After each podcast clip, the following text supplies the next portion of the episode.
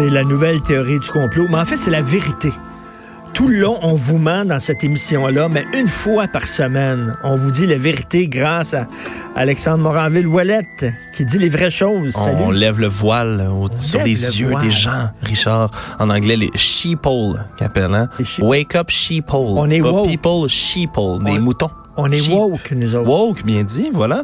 Tu commences déjà à maîtriser le, le fabuleux langage des internets, Richard. Eh oui. Alors là, tu veux parler de l'énergie infinie. Ça me fait penser, il y a quelques années, le Time Magazine, à sa une, avait annoncé la fusion à froid en disant qu'on a réussi à, à fusionner, là, à faire la fi- la fission, là, euh, de, genre de bombe atomique, mais bon, sans, sans explosion, euh, et qui, qui nous donnerait de l'énergie euh, de façon infinie. Finalement, c'était une, ar- une arnaque totale. Ils ont dû s'excuser. Ben, Donc, c'est quoi l'énergie? Ben, c'est un, un de ces. Tu, tu viens de le dire, mais c'est plutôt euh, ce qu'on va appeler le concept de l'énergie libre. Ça passe par l'énergie infinie, mais euh, si j'avais donné un nom, ce serait la théorie de l'oppression ou de la suppression de l'énergie libre.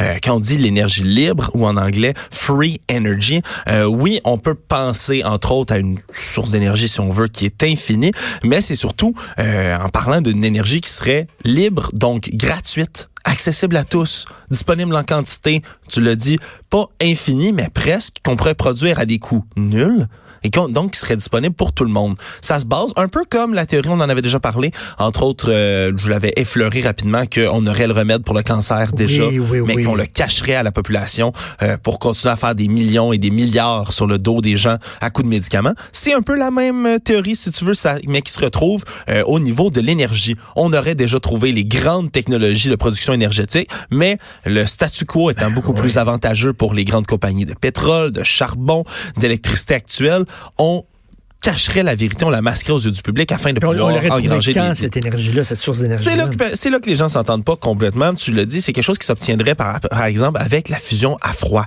Hein? Je lisais un livre encore récemment très intéressant sur la, la- les perspectives de guerre nucléaire, mais qui me rappelait entre autres euh, que la fusion, la fission, hein, c'est, c'est écoute, c'est un million de fois plus pas de, de plus fort qu'une réaction chimique comme la TNT par exemple. C'est des choses qui sont extrêmement énergétiques puis qui peuvent amener de grandes choses. Pas pour rien qu'une centrale nucléaire, oui c'est dangereux, mais oui c'est pratique. Euh, c'est d'autres machines comme des machines de motion perpétuelle Oui, et autres, euh, ouais, d'autres d'autres trucs qui ont été qui auraient été amenés comme ça, Euh, des générateurs Taurus entre autres qui prendraient l'énergie de la Terre. On irait chercher dans, plein de théories qui sont apparues aussitôt que Nikola Tesla, hein, euh, au début du siècle, qui euh, du dernier siècle, qui lui avait fait la tour Tesla, euh, un, grand, un grand engin qui aurait servi, oui, un peu précurseur pour tout ce qui est ondes Bluetooth, ondes radio, etc.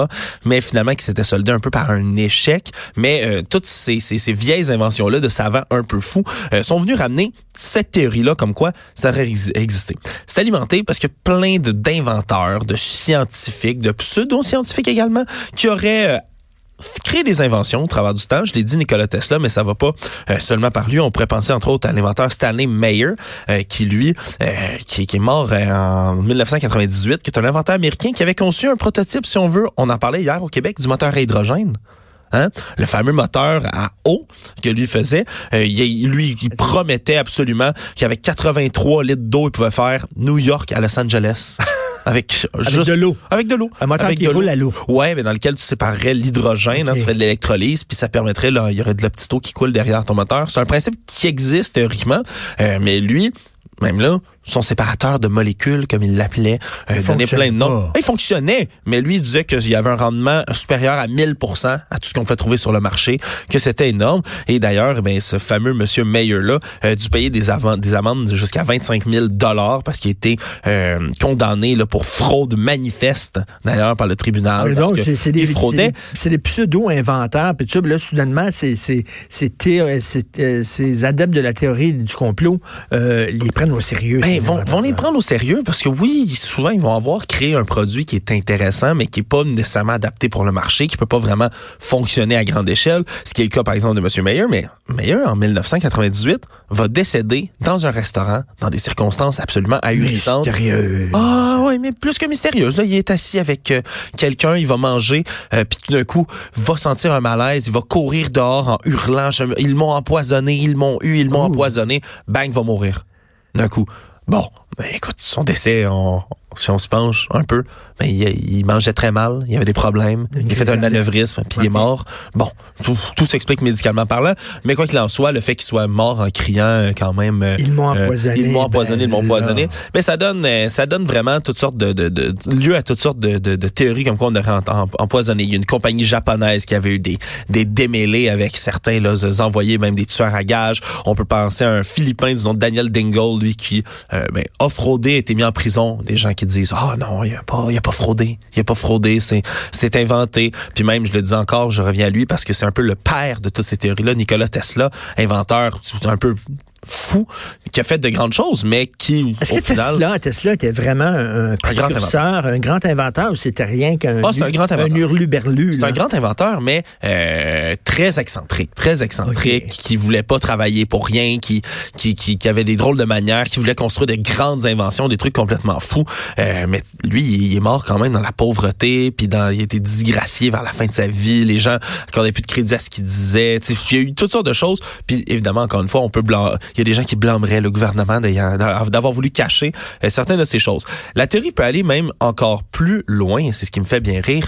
Euh, là, on parle de, de ces technologies-là qui auraient été inventées par des gens. Mais Richard, tu sais où on s'en va. Ah, Dès qu'on pousse un peu trop les théories Ce du complot. sont des technologies qui nous ont été données par les Par extraterrestres. les extraterrestres, Richard. Félicitations, 1000 points pour toi. Bravo. effe- ben oui, évidemment. Euh, c'est oui. à, l'extrême de la théorie, on parle que euh, il y aurait eu des écrasements de de- d'ovnis sur la planète, qu'il y aurait eu des échanges, que déjà les gouvernements, entre autres celui des États-Unis, auraient marchandé avec des aliens pour avoir des technologies qu'on comprend pas, qu'on ne saisit pas. On revient toujours aux aliens. En fait, là, ce que j'apprends de tes, de tes segments sur les théories du complot, c'est que tout est dans tout. Tout ça est relié. Mais Toutes ces théories du complot-là, on pourrait faire une cartographie de ça.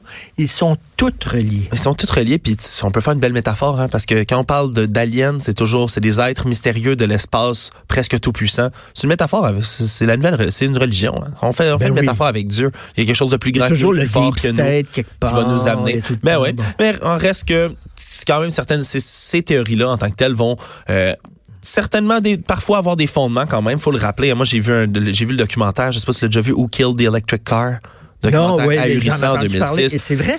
Mais en partie, tu sais, quand même, le documentaire se fait pas si incendiaire que ça. Tu sais, il va quand même passer sur les consommateurs, les coûts J'imagine qu'effectivement, il y a beaucoup, beaucoup d'argent dans, la, dans, dans, dans, dans des pétrolières, puis il y avait tout intérêt à- Ben, ouais. GM avait fait une voiture qui était somme toute fantastique entre 96 et 99. Une voiture électrique là en 96 qui fonctionnait comme les voitures électriques ou presque qu'on voit aujourd'hui. Euh, oui, il y a eu des problèmes avec les coûts de production, avec ci, avec ça. Euh, Puis GM, dans des circonstances assez étranges, merci, en 2001, ont juste rappelé du marché toutes les voitures pour les détruire. Alors, oui, il y a eu des pressions avec les divers lobbies.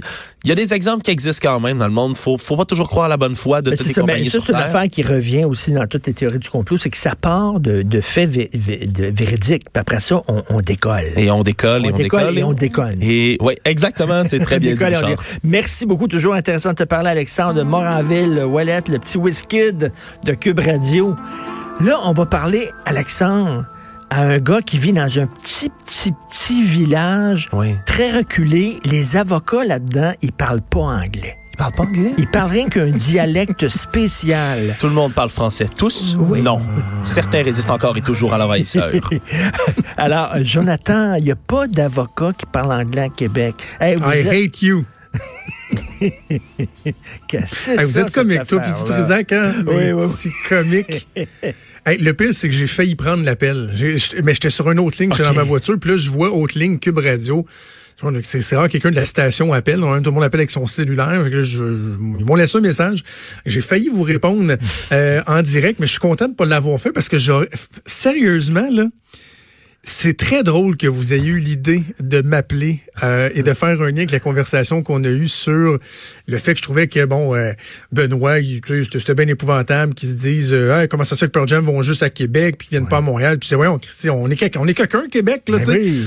Et vous autres, vous avez pensé à ça. Et moi, hier, quand j'ai vu euh, sortir cette nouvelle-là de Jackie Singh euh, qui a vu son procès tomber parce que l'avocat n'était pas capable de parler en anglais, la première affaire que j'ai dit, c'est sacrement.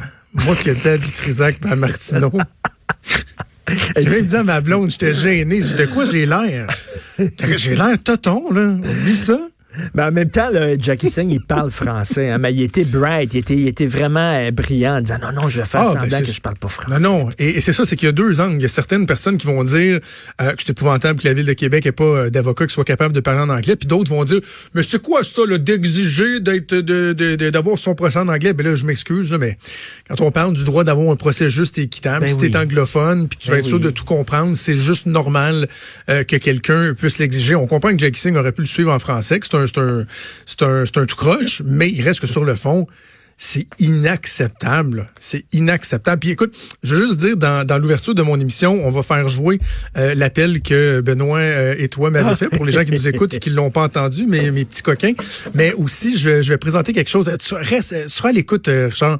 J'ai décidé de donner un coup de main à la Ville de Québec Comment pour euh, réussir à trouver un, un avocat euh, anglophone. Je te dis pas c'est quoi, tu, tu, tu verras, j'aime ça faire des petites surprises des fois. là. Ça va être très rigolo. De quoi tu parles aussi euh, dans ton Ben, show? justement, le chef de l'opposition officielle à la Ville de Québec, Jean-François Gosselin, va être ici en studio vers euh, 10h15.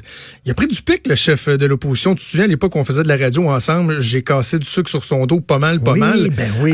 Puis bon, nous autres, à la station, on avait l'agent officiel de Jean-François Gosselin qui était en ondes deux heures par jour. Fait que, euh, je trouvais ça important des fois de remettre les pendules à l'heure. Mais Jean-François Gosselin, sur le tramway, il fait du très bon travail. Et là, il y a un sondage qui démontre que l'appui au tramway dans la région de Québec est passé sous la bande des 50 Hey, Donc, on va en parler, on va analyser ça, savoir ce que ça veut dire.